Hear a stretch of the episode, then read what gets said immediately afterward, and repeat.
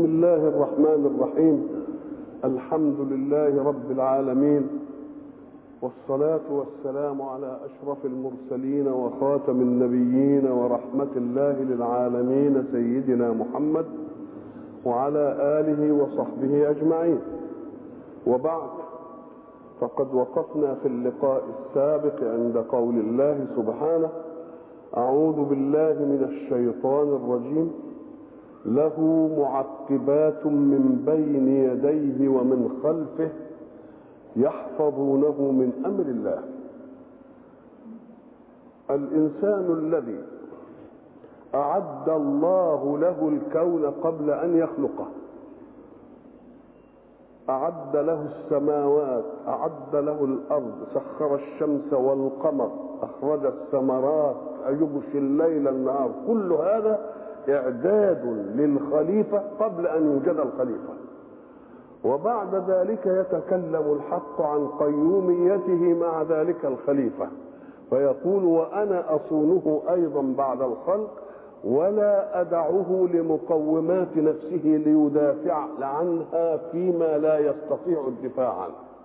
له أي لذلك الإنسان الخليفه معقبات ومعقبات جمع معقبة ومعقبة أي ملائكة معقبة. وقلنا معنى معقبة إما أنهم يتعاقبون بالليل ويتعاقبون بالنهار أو معقبة يتعقبون أفعاله كتابة حسنات وكتابة سيئات. هذه يمكن أن تكون وهذه ويمكن أن يكون معا كلمة له تفيد النفعية. إذا قلت لك كذا خلاف عليك كذا. لك تفيد النفعية. فلما يقول له معقبات فكأن المعقبات لصالحه. تعمل إيه؟ يحفظونه من الأشياء التي لا يمكن الاحتراز عنها. ولذلك إذا عملوا إحصائيات في الناس اللي بتلدغهم الثعابين كلهم لا تلدغهم وهم نائمون. وهم صحيين اذا ففيه ساعة يوجد له حس هابط أو ساكن. الله عامل له ولذلك إحنا عندنا في الفلاحين نقول العين عليها. على كثير من الأشياء تمر بالإنسان. يقول لك يا سلام إزاي جت دي؟ إزاي وقعت مش عارف إزاي الولد وقع من البلكونة ومش عارف ما ماتش؟ في حفظة. فيه حفظة. الحفظة دي بتحفظه من كل سوء لا يستطيع هو أن يدفعه. طيب نقول له دي لمصلحته صحيح. طب وإذا كان المراد يتعقبون فعله بالحسنات والسيئات قال لك برضه ان كتبوا له الحسنات يبقى لصالحه. المسألة اللي هتقف في وجهنا إيه؟ إنهم يكتبوا عليه السيئات. دي عليه مش له. نقول له لا افهم جيدا عن المشرع الأعلى لأن الإنسان إذا علم ان السيئة ستحصى عليه وتكتب ليقرأها فيما بعد يشوف كتابه بيمينه ويقرأه يقوم يبتعد عنها ولا ما يبتعدش؟ يبقى عملنا له مصلحة ولا ما عملناش مصلحة؟ العيل اللي بيمتحن لو ما نيجي نقول له الأستاذ اللي واقف عشان يحرسك لا تغش. هو يفهم إن دي ضده. نقول له لا مش ضدك دي لصالحك. ليه؟ قال لك لأنك أنت لما تعرف إنك أنت مش هتتمكن من الغش تقوم تتجدعن وتذاكر يبقى عندك حصيلة موضوعات العلم. لكن إذا غشيت هيبقى عندك شكلية الشهادة ولا عندكش علم. يبقى لصالحك ولا مش لصالحك؟ ولذلك يقول لك إياك أن تكره أن يكون لك أعداء. ليه؟ أم قال لك لأن اللي يغر الإنسان في سلوكه نفاق الصحاب. اللي صاحبك اللي عمال ينافقك في كل حاجة. إنما العدو قاعد مفتح لك كده عايز يعدي لك أيسة ولما تعرف إن عدوك قاعد مفتح لك تقوم تعمل إيه؟ ما تعملش حاجة. يبقى العدو له فايدة ولا ملوش فايدة؟ ما تفتكرش إن في حاجة تيجي كده من غير ولذلك الشاعر يقول عدايا لهم فضل علي ومنة فعندي لهم شكر على نفعهم لي فهم كدواء والشفاء بمره فلا أبعد الرحمن عني الأعادية هم بحثوا عن زلتي فاجتنبتها. فأصبحت مما دنس العرض خاليا. وهم نافسوني فاكتسبت المعالي الله يبقى اذا الواحد ما يزعلش. يبقى اذا كلمة له أي لصالحه.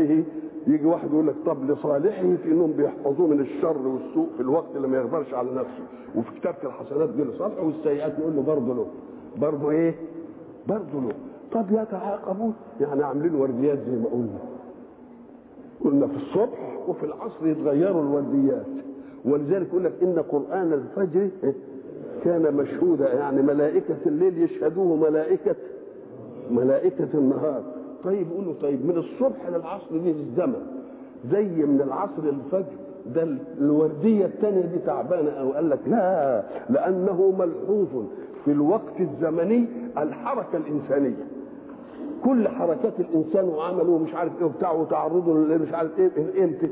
من الصبح للعصر. وبعدين بيجي بقى الأسير كده يرتاح ومش عارف إيه وأغلب المدة دي ياخدها إيه؟ نايم.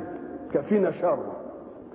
له معقبات من بين يديه عشان الرصد. ولذلك إحنا قلنا في في قصة الهجرة ان سيدنا ابو بكر الصديق رضوان الله عليه كان في الهجرة مرة يسير امام الايه؟ النبي ومرة يسير خلفه. إمتى؟ ساعة ما يشوف كده شوية متاهات قدام يخاف لا يكون فيه رصد يوم يجري يمشي قدام الرسول. ولما ما يكونش يمشي ورا أحسن يكون حد بيتتبعه. يبقى من الرصد وده من الايه؟ من الترقب يحفظونه. أم قال لك أي الإشكال بقى جاي في كلمة يحفظونه؟ يحفظونه من أمر الله. السطحي يقول لك ده بيحفظوا من الأمر المراد به من الله. يقول له لا. هو ربنا جايب ملائكة عشان يعرضوا قدره ولا عشان يعينوا قدره؟ لا. يبقى لا ده جايين يحفظونه. هذا الحفظ مش من ذات ولا من الملائكة إنما من أمر الله الصادر للملائكة أن يحفظوا هذا. فمن هنا بمعنى إيه؟ يحفظونه بأمر الله. يبقى من بمعنى؟ البيت. ولذلك يقول لك إيه؟ مما خطيئاتهم أغرقوا. من إيه؟ ما خطيئتهم من إيه؟ بسبب خطيئتهم إيه؟ أغرقوا. تبقى من بمعنى إيه؟ بمعنى البيت. اوعى تفتكر إنهم يحفظوه من مين؟ لأنه هيقول وإذا أراد الله فلا مرد له. وما تفتكرش إنه هيجي عرض القدر لا لا لا. يحفظونه من أمر الله. إن الله لا يغير ما بقوم. طيب خلق للإنسان ذلك الكون الواسع بكل أجناسه جمادا ونباتا وحيوانا وأفلاك وأملاك وهوى كل ده لصدر وبعدين برضه في قيوميته بيحافظ عليه وبي إيه؟ بيصونه. طب إيه بقى اللي بيخليه ساعة ما نشوف كده نشوف جات لهم بلاءات وابتلاءات ومش عارف إيه. ده هو اللي بيحفظه. أما قال لك لا لا يغيروا ما بقوم أن من الصيانة إلا إذا غيروا بقى يغيروا منهج ربنا. يقول إيه؟ ضرب الله مثلا قرية كانت آمنة مطمئنة يأتيها رزقها رغدا من كل مكان فكفرت بأنعم الله فأذاقها الله لباس الجوع. يبقى إذا الصيانة للإنسان والحفظ له والإمداد له اللي قبل ما يوجد وكل دي ماشي. مش هنرجع في حاجة منه أبدا. إمتى نرجع؟ إذا هو ما مشيش على الصراط الايه المستقيم. نقوم نقول له لا أنت بقى ما تنفعش. أنت بصر. أنت كذا أنت كذا. نقوم إيه؟ يعمل فيه إيه ربنا؟ يديله شوية إيه؟ حاجات عبر كده وعظت عشان إيه؟ يلتفت إلى مين؟ إلى الحق سبحانه وتعالى. إن الله لا يغير ما بقوم حتى يغيروا ما بأنفسهم. التغيير بيشمل إيه؟ يشمل الإمدادات الفرعية. أما الإمدادات الأصلية ما منعش عنهم الشمس ما منعش عنهم القمر ما منعش النجوم ما منعش الهواء ما منعش الأرض إنها تطلع لهم الله. تيجي في الأشياء اللي من الممكن إن الكون برضه يفضل وهي وهي حاصلة. مصائب فيه هل هم مصائب في نفسهم مصائب في إيه؟ إنما الكون أوامره العليا ماشية ولا مش ماشية؟ يبقى لا يغير. قال لك ليه؟ ولذلك الرجل الفيلسوف قال لك إن الله لا يتغير من أجلكم ولكن يجب أن تتغيروا أنتم من أجل الله. مش هيتغير عشانكم إنما أنتم اللي إيه؟ اللي تغيروا نفسكم. نقول له الله طب إحنا يا أخي بنشوف الناس اللي هو قال إيه؟ اللي من اتبع هدايا فلا يضل ولا يشقى ومن أعرض عن ذكري فإن له معيشة ضنكا. نرى في الحياة قوما أعرضوا عن ذكر الله ولا أمنوا به ولا أي حاجة ومعيشتهم مش ضنك. وعايشين ومترفين وحاجة وبنستمد منهم الحضارات وبناخد منهم مش عارف المتعة والترف. نقول له لا هي أنت فاهم البنك دي بس يعني تديه شوية ما فلوس وشوية مش عارف إيه. ده البنك دي أصعب ما يكون حين يكون في ضنك النفوس. هذا الضنك العام ليس بحمل ما أطاق الظهر. اللي اللي ظهرت يقدر يشيله ما هوش حمل. ما الحمل إلا ما وعاه الصدر ده الحمل. تشوفه عمال كده وعمال ويمكن له مرة زل أيمانه. أولاد مش عارف إيه. مرض عمال يفتك بيه. مش عارف يأس. امال بيمتحنوا ليه؟ يمتحنوا ليه؟ لا, لا لازم يأس من الايه؟ من اليأس هي دي حياه الضنك مش الضنك إنه ما يبقاش عنده فلوس ومش عنده لا يبقى يمكن عنده ومع ذلك إيه؟ متعب. إن الله لا يغير ما بقوم حتى يغيروا ما بأنفسهم. يبقى الله مش متغير إنما مغير. إن الله لا يغير ما بقوم حتى يغيروا ما بأنفسهم. كلمة ما بأنفسهم تدل على أن أعمال الجوارح ناشئة من نبع نفسي يحرك الجوارح. فلما تصلح النفس الجوارح في إيه؟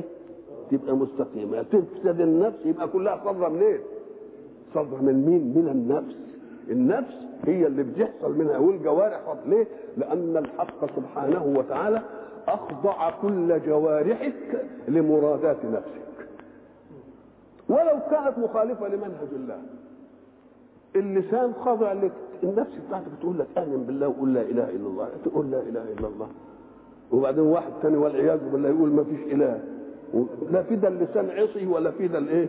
كأن جوارح الإنسان ووسائل أداؤه أمرها الله وسخرها لتكون منفعلة لإرادة صاحبها.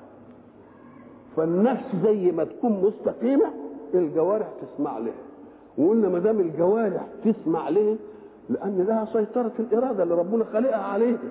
فإذا انحلت سيطرة إرادة النفس على الجوارح وقفت الجوارح الموقف الحق بقى.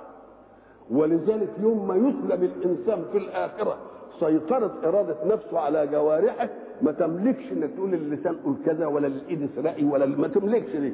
خلاص انتهت المسألة لأن ربنا يقول دي ملكية ربنا ملكها لك في الحياة لكن في الآخرة لمن الملك اليوم؟ تقوم الجوارح تشهد عليه بقى. تلاقي فرصة بقى تقول له ده عمل بيا كذا وعمل بيا كذا وعمل بيا. امال إيه اللي سكتك؟ إرادته. الإرادة اللي أنت عاملها على الجواب زي ضربنا المثل وقلنا هب أن ضابطا معاه فرقة ومشوا في مهمة. الفرقة مطلوب منها إنها تعمل إيه؟ تطيع أوامر الضابط وبعدين الضابط قاعد يلخبط في الأوامر. تنفذ ولا ما تنفذش؟ وبعدين لما يروح للرئيس الأعلى يقول له والله ده عمل كذا وعمل كذا وعمل كذا وعمل كذا. آه إحنا هنروح للإيه؟ للأعلى. إمتى؟ لمن الملك الإيه؟ لمن يوم تشهد عليه.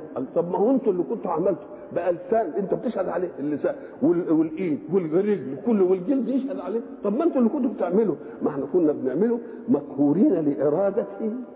علينا. يبقى إذا التغيير كله في إيه؟ مش في الجواب إنما التغيير في الإيه؟ في النفس. إن الله لا يغير ما بقوم حتى يغيروا ما بأنفسهم. وكلمة ما بقوم ربنا ما بيبتدأش يغير ويانا إلا إذا عمت الأمور. إن كانت فردية في حد يقول لك لا بلاش دي. أنت عملت دي ليه؟ إنما افرض إن الكل بقى كده المجتمع بقى كله فاسد يبقى لازم يعمل إيه بقى؟ لازم السماء تتدخل بقى. إن الله لا يغير ما قالش بفرد لأن من الممكن إن الفرد يعمل حاجة والمجموع إيه؟ يغيره. إن الله لا يغير ما بقوم حتى يغيروا ما بأنفسهم وبتغيير ما بأنفسهم من تصحيح إطلاق الإرادة على الجوارح يصلح عملهم حتى يغيروا ما بأنفسهم. وما دام هيغير لما يغيروا اوعوا تفتكروا إن في حاجة هتتأبى على الله. وإذا أراد الله بقوم سوءا فلا مرد له. يعني خدوا الحاجتين. لا يغيروا ما بقوم حتى إذا ساعة يغير إياك أن تفهم إن فيه سلطة تحول دونه ودون ما يريد تغييره. وصب السوء على من على من لا يغير. وإذا أراد الله بقوم سوءا فلا مرد له. طب فلا مرد له يعمل السوء فيهم. إنما يمكن يلاقوا صدر صدر حنون تاني. يوليهم ويطبطب عليهم وبتاع. زي الأب ما يضرب الولد والأم تاخد لا. وما فيش لهم والي يتولى أمرهم. يبقى كم حاجة دلوقتي؟ وإذا أراد الله بقوم سوءا فلا مرد له. وإياك أن تعرف إن في حد تاني ياخذهم من ربنا ويحضنهم ويطبطب عليهم. ما لهم من إيه؟ من دونه من غير الله إيه؟ وال يتولى إيه؟ أمورهم من جلب الخير ودفع الإيه؟ ودفع الشر. وبعد ذلك تكلم الحق سبحانه وتعالى عن ظاهرة في الكون. هذه الظاهرة تستقبل استقبالين استقبال سار واستقبال مزعج. للنفس الواحدة قال لك للنفس الواحدة. أو سر لجماعة ومزعج لجماعة ثانية سر الجماعة ومزعج لإيه؟ لجماعة ثانية ولذلك لما الراجل قال لسعد سعد ده الخادم بتاعه قال أرمحي أسيفي تجتمع فيه الأضداد يا سعد؟ قال نعم لأنه فتح لأحبابك وحتف لأعدائك فتح لمين؟ يبقى فيه الضدين ولا لأ؟ إذا ففيه ظاهرة في الكون يبقى لها وجهين إما أن يكون الوجهين دول على النفس الواحدة أو على النفوس المتقابلة. إزاي بقى؟ قال هو الذي يريكم البرق. عارفين إحنا البرق اللي بيطلع في السماء دي. طيب. خوفا وطمعا. خوف وطمع. الخوف ده مما يزعج والطمع فيما يحب ويرضى. يبقى إزاي يجيب البرق ده خوف وطمع؟ أما قال لك لأن ساعة البرق ما يجي نخاف لا تيجي فيه صواعق. هذا الخوف. ونرجو إن يبقى فيه مطر. يبقى فيه ظاهرتين اثنين هتحصل من البرق. الظاهرة الأولى ان أنا خاف لا تيجي صاعقة لأن الصواعق عادة بتيجي بعد البرق. أو تيجي السحابات الممطرة. يبقى ده خوف وده إيه؟ ده بالنسبة للنفس الواحدة. يبقى الخوف والإيه والطمع من مين؟ في النفس الواحده أو إن الخوف لقوم والرجاء والطمع لقوم تانيين. زي ما قلنا ده فتح الحسام بتاعه عمل إيه؟ فتح لأحبابه. إنما حتف لاعدائه يبقى بالنسبة لدول كده خوف وبالنسبة لدول إيه؟ طمع ورجاء. على الأول أم قال لك طيب إزاي يعني؟ كنا ونحن في السعودية بلد اسمها الشريعة بين الطائف ومكة. حدثنا أمير الشريعة في سنة 53 قال هنا في النجوع هذه كانت امرأة اسمها آمنة وكانت تحفظ القرآن وكان لها بنتين. تزوجتا وكل زوج أخذ زوجته في مكان. فزوج اشتغل بالحرث والزرع يحرث ويزرع. وزوج آخر اشتغل بعمل الشراب. فقالت آمنة لزوجها ألا تذهب لمعرفة أحوال البنتين؟ فذهب الرجل لمعرفة أحوال البنتين. فكان أول ما يلقى يلقى بيحرس فقال لها يا بني كيف حالك وحال زوجك معك وحال الدنيا؟ قالت يا أبت أنا معه على خير وهو معي على خير. وأما حال الدنيا فادعوا الله لنا. أن ينزل المطر لأننا حرسنا الأرض وبذرنا البذر وفي انتظار ري السماء. فرفع يديه وقال اللهم إني أسألك الغيث لها. وسكت. وذهب إلى الأخرى. فقال ما حالك وما حال زوجك وما حال قالت حالي خير وكلنا مبسوطين. قوي بس ادعي يا أبويا. إحنا عاملين الشراب من الطين. فادعي ربنا إن الإيه؟ إن الدنيا ما تشتيش. لأنها لو شتيت تبوش فيعمل يا لا يا بنت إله الدنيا ما تشتيش وذهب إلى المين؟ إلى امرأته. ما حال البنتين؟ فهو من ذاقه لأن عادة درء المفسدة مقدم على جلب المصلحة.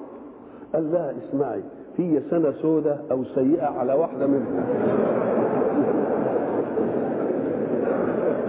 فقالت له آمنة ولم قال كذا وكذا وكذا وكذا. قال لو صح قالت له يا لو صحبت القرآن لحل لك الإشكال. أم هو قال لها طب وأي إشكال حل كيف؟ قالت له ألم تقرأ قول الله؟ ألم تر أن الله يزجي سحابا؟ الآية إيه؟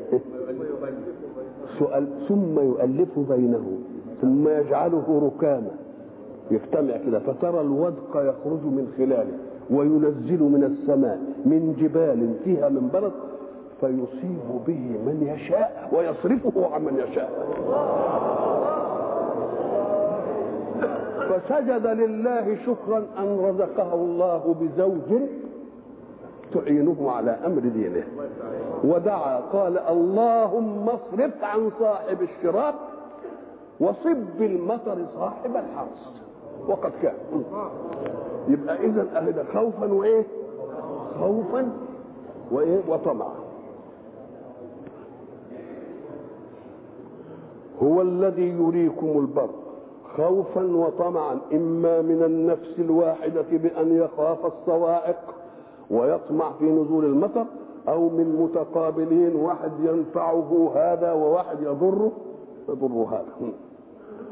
هو الذي يريكم البرق خوفا وطمعا وينشئ السحاب الثقال. السحاب الثقال إحنا عارفين السحاب إن هو الغيل المتراكم ده إمتى يبقى تقيل؟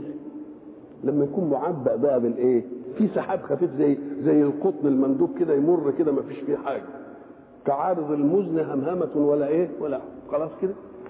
يوم السحاب الثقال ولذلك يقول لك لما تستبطئش آه الخير لأن يقول لك أبطأ الدلاء فيضا. أملأها. لما تكون بجايب الدلو في البير كده وبت... وبتجيبه الدلو الملان يتعبك شوية على ما تطلعه والفارغ يعني تعمله كده. فأبطأ الدلاء فيضا أملأها. وأثقل السحائب مشيا أحفلها. اللي هي ملانة إيه؟ مليانة مطر وينشئ السحاب الإيه؟ وينشئ السحاب الثقال. ويسبح الرعد بحمده. ما هو جاب البرق. والبرق ده ضوئي. والرعد صوتي. وإحنا عارفين إن سرعة الضوء آه أسرع من سرعه أسرع من سرعة الإيه؟ الصوت. يجيب البرق الأول وبعدين يجيب الإيه؟ ويسبح الرعد بحمده. الله. الرعد ده يقول لك ده, فلان لما يجي يتكلم يقول لك سمعت الرعد. يعني معناها الصوت الايه؟ الصوت المزعج اللي هيخرق ودنك ويتعبك مش نغمة ولا بتاع لا. الله قال لك خد بالك عشان تشوف إن المزعجات في الكون إذا ذكرت أنها مسبحة لربها فلا تنزعج منها ابدا. يسبح الرعد بحمده. فما تسمعش صوته تقول إيه ده ومش عارف إيه وتعتقد ان نشاز في الكون. لا ده انسجام نغمة في الكون. انسجام نغمة في الكون. يسبح الرعد بحمده. طب إحنا نفهم إن التسبيح ده للعاقل القادر على الكلام ومش عارف إيه. نقول له ده عندك أنت بقى. إنما الذي خلق الأشياء يعلمها كيف تتفاهم زي ما علم الإنسان يتكلم عشان يتفاهم مع بني جنسه علم كل جنس أن يتفاهم. معه النملة قالت إيه؟ شافت جنود سليمان جايين قالت لا ادخلوا مساكنكم لا يحطمنكم سليمان. قال لا. طب اشمعنى الجيش ما سمعش؟ ما قالتش. إنما إيه؟ ربنا علم سليمان المنطق ففهم المنطق. اذا أنت كل شيء له لغة ولغة يتفاهم بها على مصالحه. ومن يفيض الله عليه من أسرار خلقه يسمعه هذه اللغات. مش قال وعلمنا منطق الطير. مش قال كده؟ قال علمنا إيه؟ منطق الطير. ألم يتخاطب سليمان مع الهدهد؟ وقعد يتكلم وياه كده زي ما بنتكلم كده. وبعدين مش بس بيتخاطب مع بني جنسه من الهداهد لا ويتخاطب مع مين؟ بس ربنا علم سليمان الشفرة بتاعته. ففهم منه قال له دي أنا جئتك من بنبأ أحط بما لم تحط به. مش كده؟ وجئتك من سبأ بنبأ إني وجدت امرأة تملكهم وأوتيت. وبعدين حصل الحوار وقال له اذهب بكتابي هذا وراح الله. شغلانة مثلا إزاي بقى؟ أما لك تعالى بقى نتكلم فيها في مستوى الإنسان اللي له لغة بيتكلم علشان ما يمنعش التفاهم بلغات أخرى لغيره. ده أنت لو قعدت مع إنجليزي أهو بيتكلم بألفاظ وبينطق وبتاع وودن بتسمع ما تفهمش منه. طب لما تتعلم؟ تفهمه. الله. اذا المسألة مش مسألة لا أنت مش عارف. لو عرفت لعرفت لو عرفت لعرفت وبعد ذلك الحق سبحانه وتعالى يعرض هذه في قصة النملة ويعرضها في قصة الإيه؟ الهدهد. طب النملة والهدهد دي المرتبة التالية للإنسان لأنها حيوانات وحيوان. قال لك لا ده في الجبال والشجر كمان. وسخرنا مع داوود الجبال يسبحنا والطير. الله. وسخرنا مع داوود الجبال يسبح إيه يعني سخرنا مع داوود الجبال يسبح ما بيسبحوا مع غير داوود. قال لك لا يوافق تسبيح داوود تسبيح المين؟ تسبحهم ويا بعض يعملوا كرسي كده ويا بعض يعني فاهمين بعض قوي خلاص. إنا سخرنا له الجبال يسبح مش كده؟ والطير محفوره كل له إيه؟ له اواب الله اذا المسألة كل شيء له إيه؟ له لغه ألم يخاطب الله الأرض ولا ائتيها طوعا أو كرها؟ قالتا إيه؟ بين طائعين. ما قلناش زمان وأذنت لربها وحقت إذا السماء انشقت وأذنت لربها. قال لها انشقت فانشقت. أذنت يعني إيه؟ سمعت بودنها فنفذت على طول. الله. اذا لكل جنس من الأجناس ولكل خلق من الخلائق لغة إيه؟ تفاهم. إحنا ما كناش نفهم الإنجليزية بيتكلموا بيهبهبوا الله. طب شوف برضو الحيوانات لها عواءات مختلفة ولها أصوات إيه؟ مختلفة. الله. عمالين دلوقتي بيجيبوا لغة الأسماك بيعملوا لها إيه؟ بيعملوا لها جر... معجم.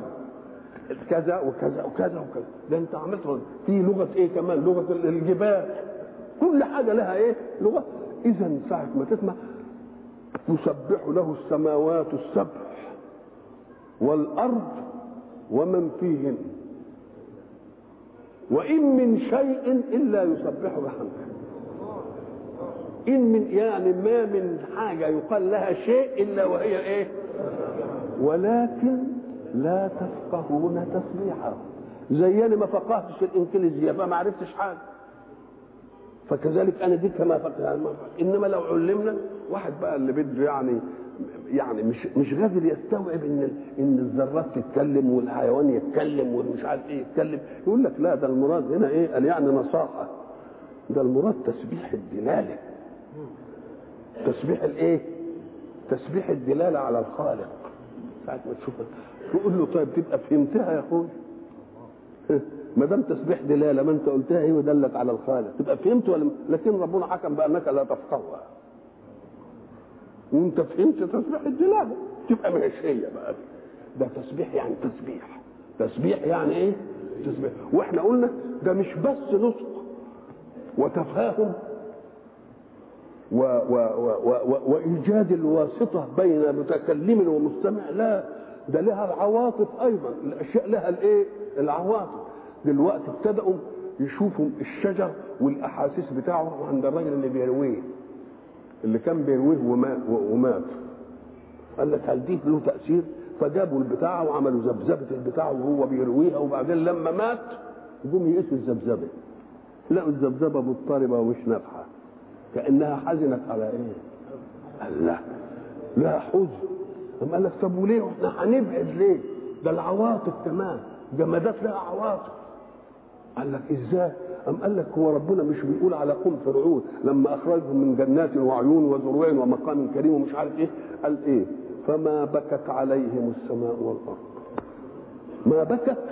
لا السماء والأرض هتبكي يا ربنا أم قال لك الله. طب ده ان كانتش ان كانت بتبكي على دول يبقى أمال بتفرح بمين؟ بتب... ما بكتش على دول ليه؟ لأن شر وانزاح. لأن السماء والأرض منسجمة مع الكون انسجاما ما بتخرجش عن مرادات ربها لأنها مقهوره فلما يجي واحد إيه كافر يبقى موجود يعمل نشاز وياه ولا ما يعملش؟ فلما يخفى من سكتها دي تفرح ولا ما تفرحش؟ ما تبكيش على. على فراقه. طب إذا تبكي على فراق الايه الموافق. طب دول كفر فما بكت عليهم السماوات والأرض. طب وإن كانوا مش كفره بقى تبكي. إن ما كانتش بتبكي على دول دول يبقى ما ينفعش الكلام ده. هم هي ما هي ما بتبكيش لا لدول ولا لدول. لا ما دامت لم تبكي على الكافر حين يرحل تبقى لازم تبكي على المؤمن حين يرحل. والا المقارنة تبقى إزاي؟ ولذلك لما الإمام علي رضوان الله عليه وكرم الله وجهه سئل قال إذا مات العبد الصالح بكى عليه موضعان موضع في السماء وموضع في الأرض. أما موضعه في الأرض فموضع مصلاه. هينحرم من النغمه الجميله في اللقاء اللي موجود كده بينه وبين ربه ومناجاته. ما عادش هيحصل وأما في السماء فمصعد عمله. مصعد ما عادش هيطلع عليها من الحتة دي عمل طيب. يبقى إذا مات العبد الصالح بكى عليه موضعان موضع في الأرض وموضع في السماء. أما موضعه في الأرض فموضع مصلاه وأما موضعه في السماء فمصعده إيه؟ اذا لو قال الحق ويسبح الرعد بحمده ومعنى يسبح ينزه. ويسبح بحمده. أم قال لك يسبح تسبيحا مصحوبا بالحمد؟ يعني أننا حين ننزه ذات الله عن أنها تكون زي الزواج. وحين ننزه فعل الله عن أن يكون كالأفعال. وحين ننزه صفات الله أن يكون الأفعال يبقى دي لازم يصاحب بالحمد أن الله منزه عن كل هذه الأغيار. لأن لو كانت في أغيار ما يبقى زينا يبقى مين لنا بقى أمال؟ ده إحنا هو لنا لأنه إيه؟ آه مش زينا. يبقى أنا أحمد ربنا على أنه منزه ولا لأ؟ وأصر من إنه منزه ولا لأ؟ ويسبح الرعد بحمده. والملائكة من خيفته. الله طب ده الملائكة عباد مكرمون. لا يعصون الله ما أمرهم ويفعلون إيه؟ ما يؤمرون. إلا قال لك ده خيفة المهابة. خيفة الإيه؟ خيفة المهابة وخيفة خيفة الإيه الجلال. زي الإنسان ما يكون بيحب واحد وبيقدره ومش عارف إيه وبعد ذلك لما يتهيبه. يتهيبوا ليه؟ لأنه الملائكة صحيح مقهورين على ال يقول لك إحنا لو كنا يعني مختارين كنا يعني نبقى يبقى لنا يعني شوية إنما ده إحنا مقهورين. ومع ذلك يخافون ربهم من فوقهم. ولا الملائكة ساعة ما يسمعوا الرعد بيخافوا مش على نفسهم بيخافوا على مين؟ على المؤمنين على الناس اللي هم حافظ عليهم. لا تيجي حاجة تدربكهم ليه؟ أم قال إيه؟ إن الملائكة ويستغفرون لمن في الأرض. يستغفرون لمن في الإيه؟ يعني بيخافوا عليهم برضه. بيخافوا يبقى من خيفته أي من خيفة الإيه؟ الرعد. على مين؟ على البشر اللي هم مكلفين بإنهم يحافظوا عليهم ومكلفين بإنهم يستغفروا إيه؟ ولذلك لما يجي الحديث هناك يقول إيه إذا ما, ما لا يصبح صباح حتى ينادي ملكان يقول أحدهما اللهم اتي ممسكا خلفا وأعط ممسكا تلفا. قال لك كون يعطي للمنفق خلف دي دعوة خير. إنما إزاي الملائكة يطلع منه يقول لك وأعط ممسكا تلفا.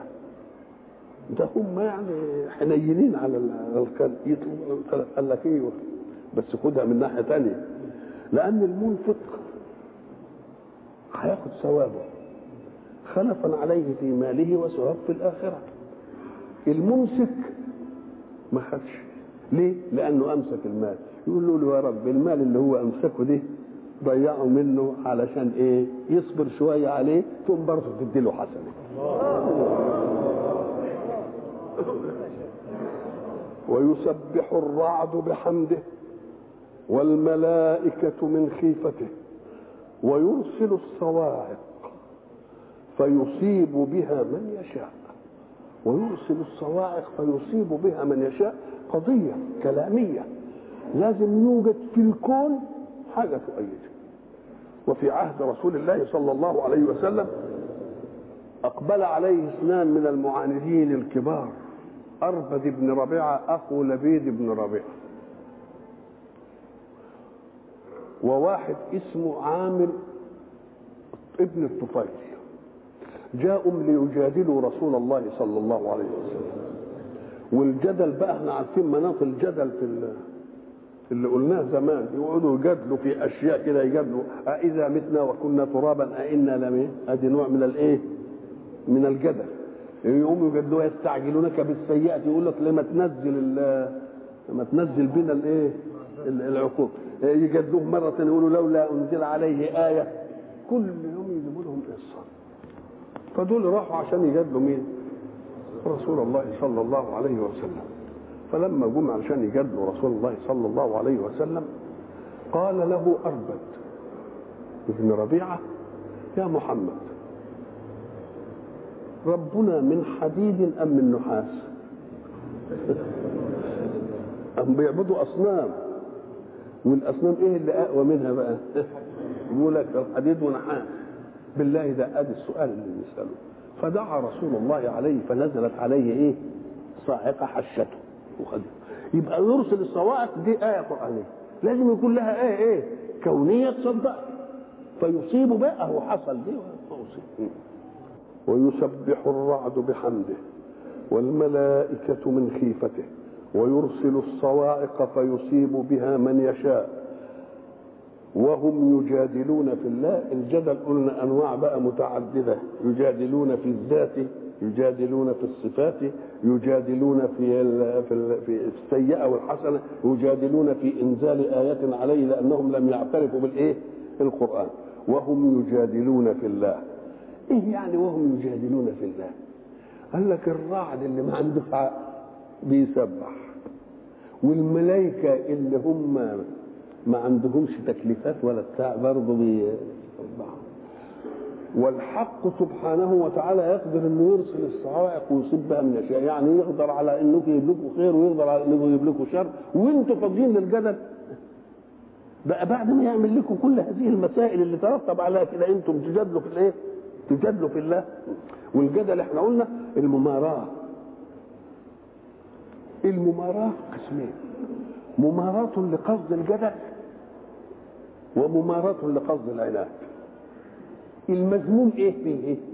المماراة لقصد العناد. إنما المماراة للجدل ربنا قال ولا تجادلوا أهل الكتاب إلا بالتي هي أحسن. قد سمع الله قول التي إيه؟ تجادلك في زوجها وتشتكي إلى الله. يبقى جدل المراد منه الوصول للحق. مش جدل المراد منه طمس الحق. لا الوصول للحق. وهو شديد المحال. المحال محل فلان بفلان. أي كاد له كيدا خفيا ومكر به. يبقى الكيد معناها إيه؟ ما هي المحال هو الكيد والتدبير الخفي. يصنعه الواحد يلجأ إليه ليه؟ لأنه ضعف أن يواجه الخصم علانية فبيت له. ليه؟ لأنه لو جاله علانية ما يلوش به طاقة. يقوم يبيت له. لما يبيت له يخفي وسائل الإيه؟ الإيلام للعدو.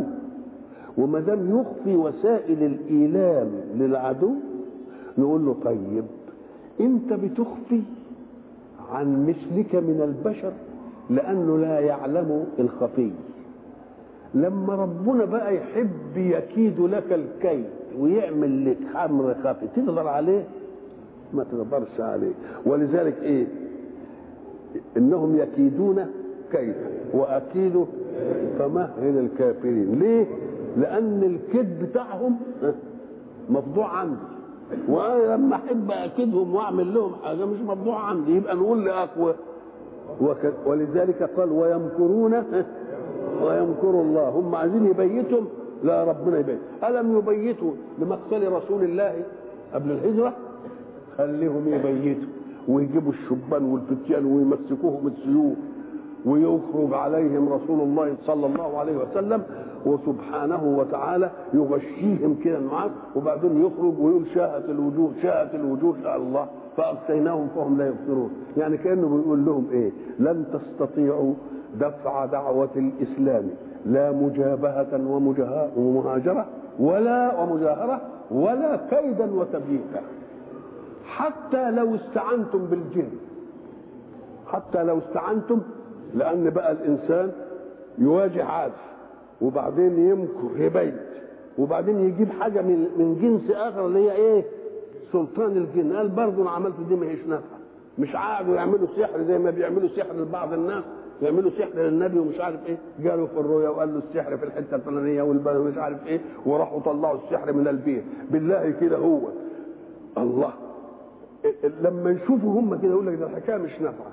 لا مجاهرة قادرين عليه. ولا تبييت قادرين عليه. ولا تسكير الجن علشان الإيذاء قادرين عليه. يبقى المسألة إيه؟ المسألة ماشية ماشية. والله غالب على إيه؟ على أمره. وهم يجادلون في الله وهو أي له شديد المحال. له دعوة الحق. له دعوة الحق. له لله دعوة الحق. هو دعانا إلى أن نؤمن بإله إيه؟